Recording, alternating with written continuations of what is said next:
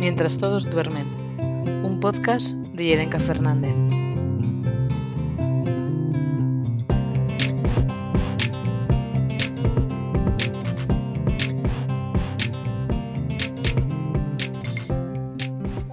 En este episodio hablaremos de los peligros del sharenting.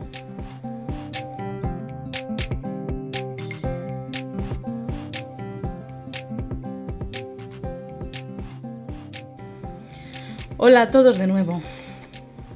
Espero que todo es fenomenal y gracias por seguir un episodio más eh, acompañándome. Em, llevo desde que empezó el podcast sabiendo que este día iba a llegar, este episodio iba a llegar y tenía que hablar de ello.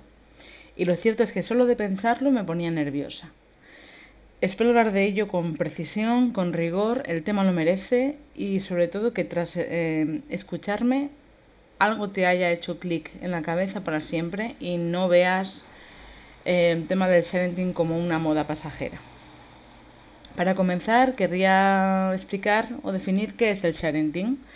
Ese término viene de unir las palabras share, que significa compartir en inglés, y parenting, que significa paternidad. Es decir, lo podemos traducir como compartir la paternidad.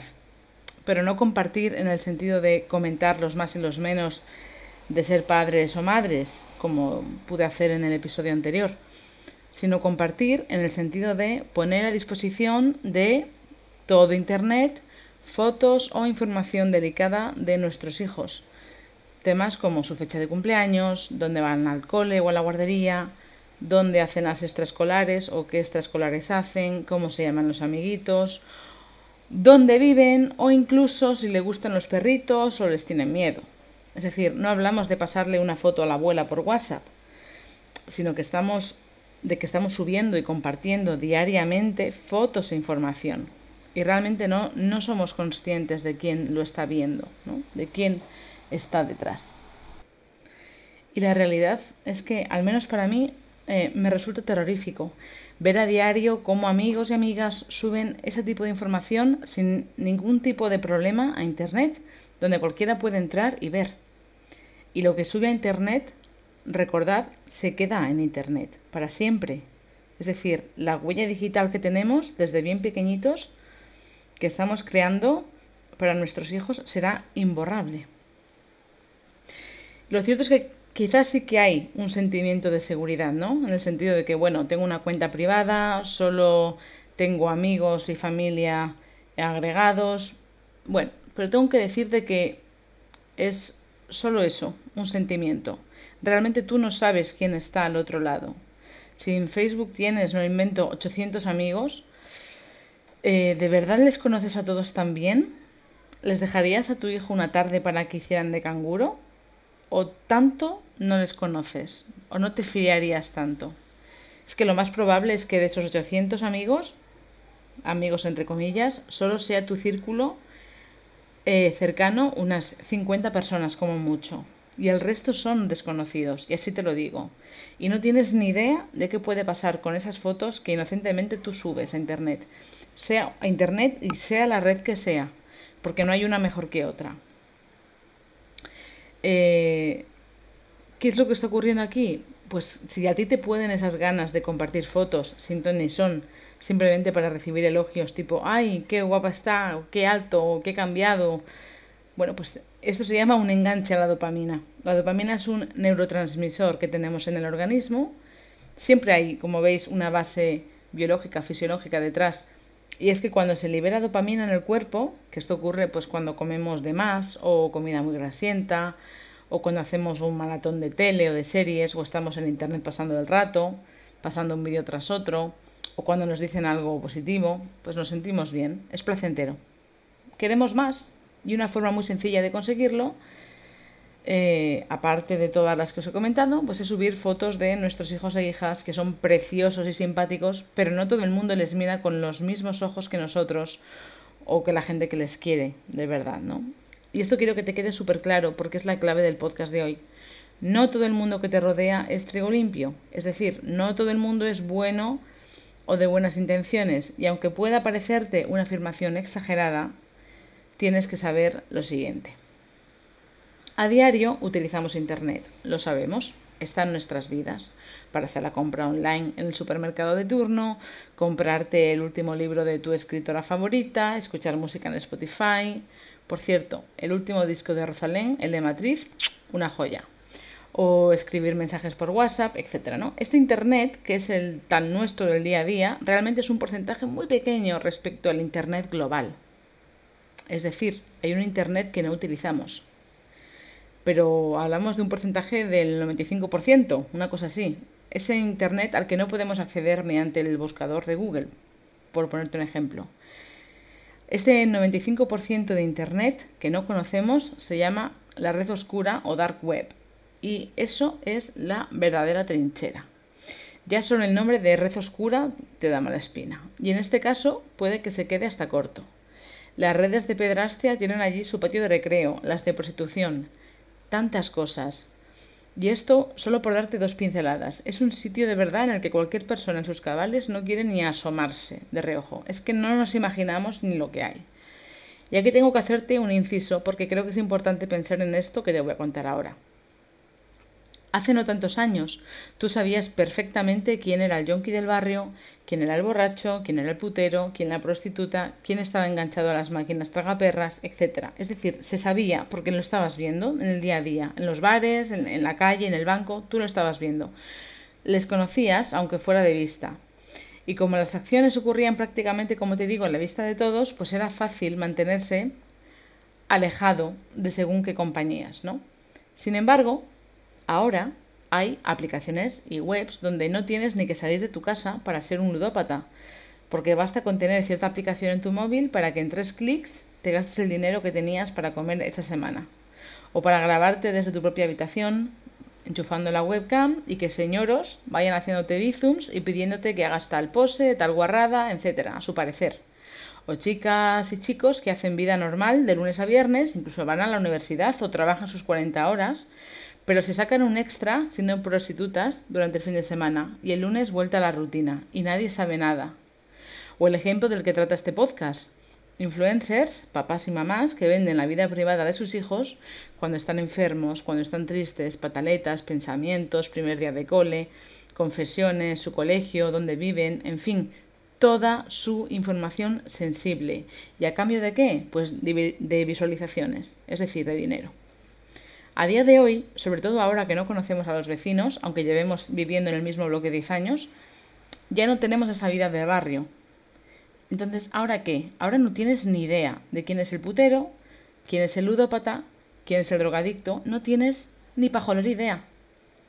Hablando justo de esto recientemente con un, con un amigo que te mandó un saludete, me comentaba que por circunstancias de la vida había terminado con su cuadrilla en un puticlub un fin de semana.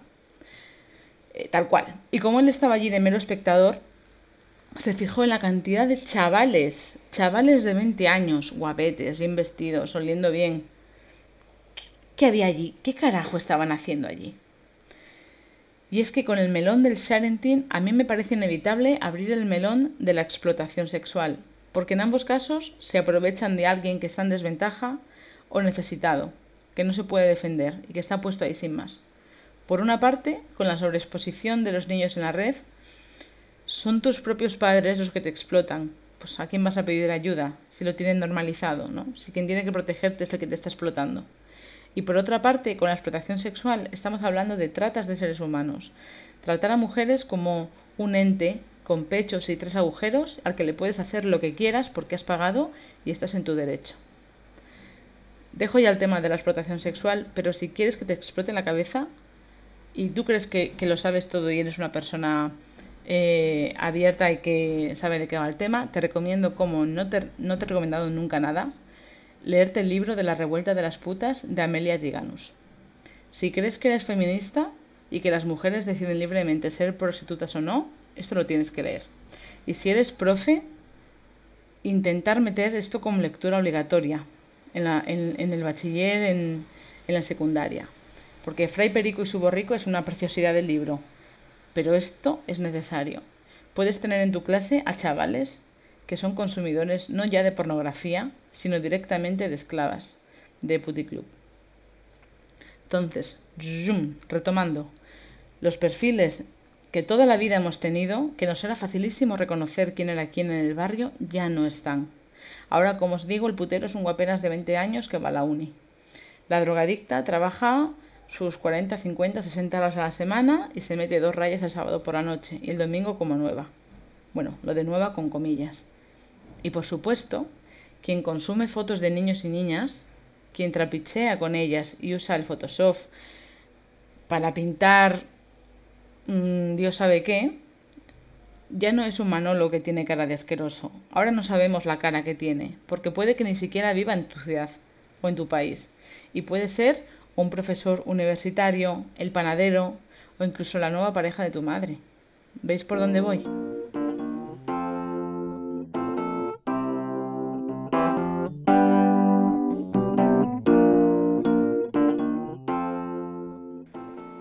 Hay una youtuber que os recomiendo encarecidamente porque habla de este tema del sharenting muchísimo mejor que yo y además lleva muchos años denunciándolo y expone el tema con un rigor que de verdad cala y cala muy hondo. Se llama Medianoche y trabaja junto con abogados, con policías y desde su canal denuncia esa sobreexplotación de los hijos de los youtubers más famosos de nuestro país y de otros. No voy a decir nombres de estos youtubers, pero la lista crece cada día. Venden embarazos, partos. Cuando el nene o nena ya tiene dos años y no hace gracia, se vuelven a quedar embarazados. Y por medio, colaboraciones, libros, publicidades millonarias. ¿Cómo te quedas? Pues nosotros, a nuestro nivel, muchas veces estamos poniendo en riesgo a nuestros críos sin darnos cuenta y además felices de compartirlo. Porque hay esa sensación de que en mi comunidad, tengo una comunidad, entendiendo como tal, pues gente a la que tengo como amiga en mis redes sociales y asumiendo que son buena gente. Y en esa sensación me abandono y no pienso más allá. Y subimos, como os decía al principio, no solo fotografías, sino también información sensible de nuestros hijos. Y también nuestra, por supuesto, pero ellos son menores. Desde dónde estamos pasando las vacaciones, cómo se llama el hotel, los días que vamos a estar, a veces incluso el número de habitación en el que nos vamos a quedar. Y eh, también información del día a día, dónde hacemos la compra, dónde compramos ropa, a qué parque vamos, a qué horas, y es que en ese contrato que firmamos digitalmente, cuando abrimos una cuenta en redes sociales, viene implícito que en cuanto subimos una foto a esa plataforma, la foto automáticamente deja de ser nuestra. Ya no tenemos derechos sobre ella. Es decir, esa foto puede caer literalmente en manos de cualquiera. Y si una persona perversa, y no es tan raro esto que te voy a decir ahora, agarra la foto de tu criatura chupando un polo y con cuatro toques de paint, porque no hace falta más, en lugar de un polo, pega la foto de un pene y lo comparte en una red de pedófilos, a que ya no te hace tanta gracia. No hace ni puta gracia. Es más, si ante esto que te he expuesto, que pasa cada minuto unos cuantos miles de veces, me replicases que, bueno, pero yo no puedo evitar que haya gente mala en el mundo, pues tengo que darte la razón, no lo puedes evitar, pero en cambio sí puedes evitar subir esa foto de tu hija chupando el polo, o gateando, o cambiando el pañal, o con el biberón, o directamente puedes decidir no subir la maldita foto que no le va a pasar nada a la niña o al niño. Prometido, no le va a pasar nada. Simplemente te quedas la foto para ti y los tuyos, los abuelos y poco más. El círculo, el auténtico círculo de confianza. Compártelo con quien tengas confianza, a quien conozcas bien, pero sobre todo a quien hayas visto con tu hijo o tu hija y viendo la interacción no se te ha disparado ninguna alarma. Porque esta es la realidad. Las redes de pedofilia, que hace años se nutría del abuso infantil, ahora mismo vive sus horas doradas porque no tienen que recurrir siquiera a salir de casa.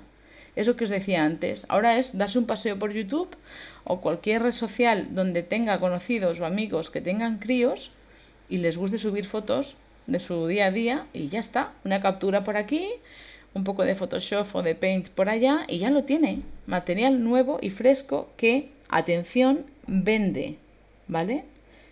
Sí, hacen negocio vendiendo las fotos de tus hijos. Por no hablar de la huella digital, eh, que recordad que no se puede borrar. Cualquier foto que subas, que subas tú, es igual que cualquier foto que comparta un pedófilo. No se puede borrar de Internet. Da igual que sea la dark web o el Internet normal, estará ahí para siempre. Así que imaginaos el percal, que un día descubres ese material que hay sobre ti porque tus padres compartieron esas fotografías con el mundo y un desgraciado hizo un poco de magia y de repente ya no te estás chupando un polo. Pues, ¿qué gracia hace eso? Pues ninguna, no hace ninguna gracia. Entonces, ¿qué recomendaciones os puedo dar? Pues lo primero que haría sería borrar todo, la verdad, prácticamente todo lo que tengáis publicado de vuestros hijos en las redes. Si queréis hacer una copia de la foto, si no la tenéis, si queréis un recuerdo, genial. Pero borrad toda foto que haya en vuestras redes sociales, públicas o no. Lo segundo que os ofrezco es una reflexión. Pensad que vuestros hijos son menores de edad. No han podido decidir si quieren o no estar ahí presentes en las redes, porque hasta los 14 años, sí, 14 años, en España no es legal no ya registrarse, es decir, tener una cuenta, sino acceder a las redes sociales. Ojo aquí, a la cantidad de padres que me estaréis oyendo pensando que cuando les dejáis el móvil a los hijos para hacer bailes de TikTok medio en pelotas o con coreografías sugerentes, pensáis que está bien, es gracioso o son cosas de niños. O se abren a los 10 años directamente una cuenta para grabarse haciendo bailes. Esto es carne de cañón, innecesario y sobre todo muy peligroso. Por tanto, ¿Móvil para hacer un uso responsable? Pues que cada quien decida el tiempo, las aplicaciones o webs a lo que puede cada niño acceder. Hoy en día, ahora os hablaré, hay muchas opciones sobre el control parental, pero acceso sin ningún tipo de trabas a un mundo que les puede joder la vida llenito de depredadores. ¿Para qué? ¿Para que te deje darte la ducha tranquila o ver tus series sin interrupciones? ¿No te parece que no vale la pena? La tercera y última recomendación es no dejarlo todo en manos de las aplicaciones de control parental o de limitar el uso del móvil a ciertas horas o cosas así. Eso no es suficiente. Eh, pensar que Internet es una herramienta inocua es vivir en los mundos de Yupi directamente y es peligroso que esa idea la transmitamos a nuestros hijos e hijas también, que todo el mundo que nos ve es bueno, no, hay que hacer un uso responsable y seguro porque tan fácil puede ser utilizar Internet en nuestro beneficio como que otros se beneficien de nosotros y además sin nosotros saberlo. Por ello es fundamental hablar de ello, que sepan de los peligros que abundan y de que no está bien subir cierto tipo de bailes o fotos a un sitio donde extraños pueden aproximarse a ti, hacer comentarios obscenos, etc.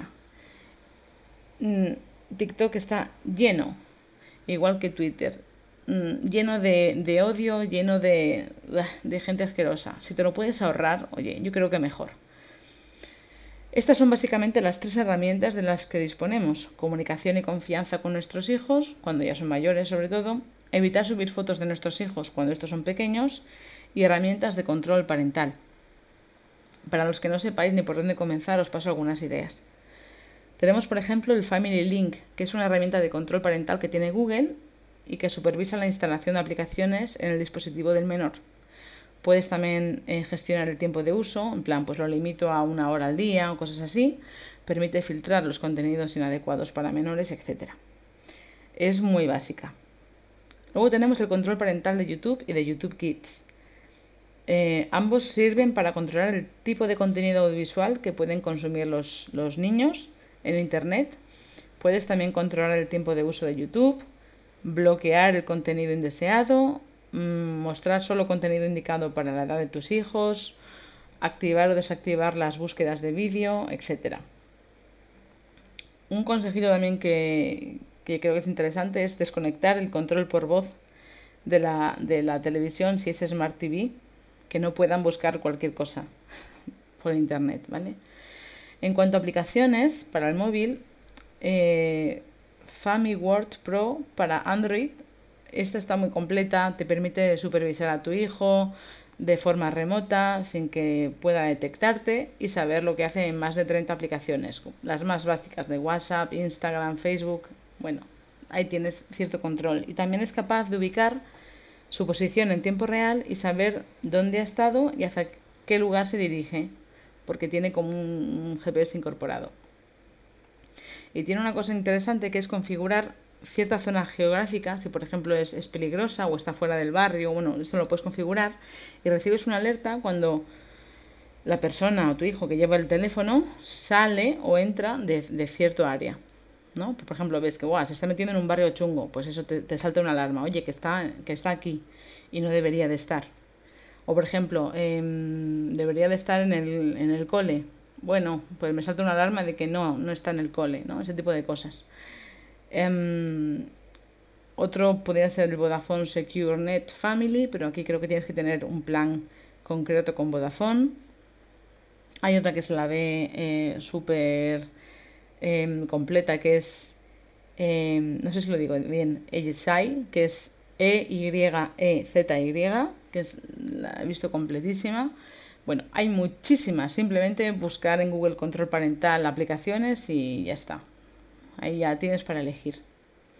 Y hay un último apunte, un dato que os quiero dar que aprendí em, en el canal de medianoche, que yo no era consciente, nunca me había dado cuenta de, ello, nunca me había percatado. Más que nada para los que me llamáis exagerada.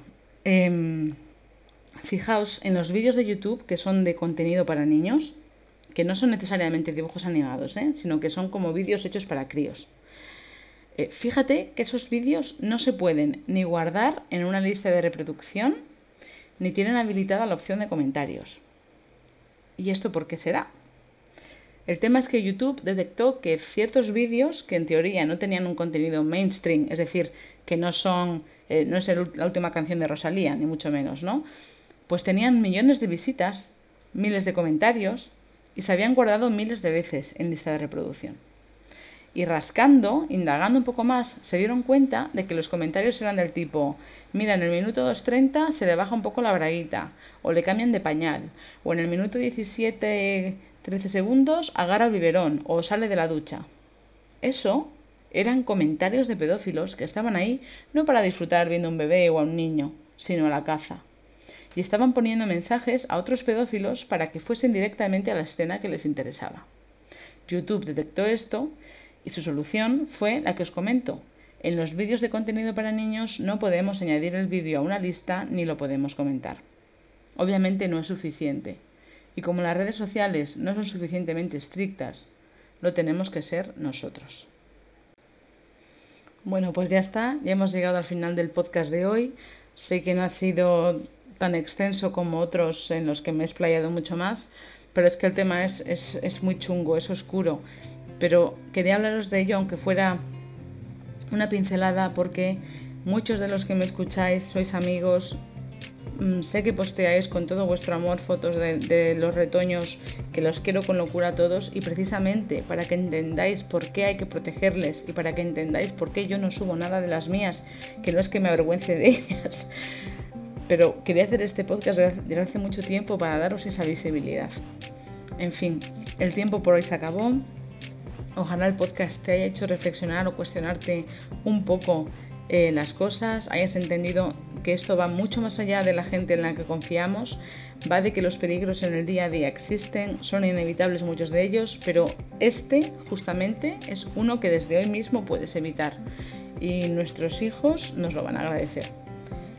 Pues nada, mm, daros un, mandaros un abrazo gigante, eh, os espero en el próximo, cuidaos mucho, chao.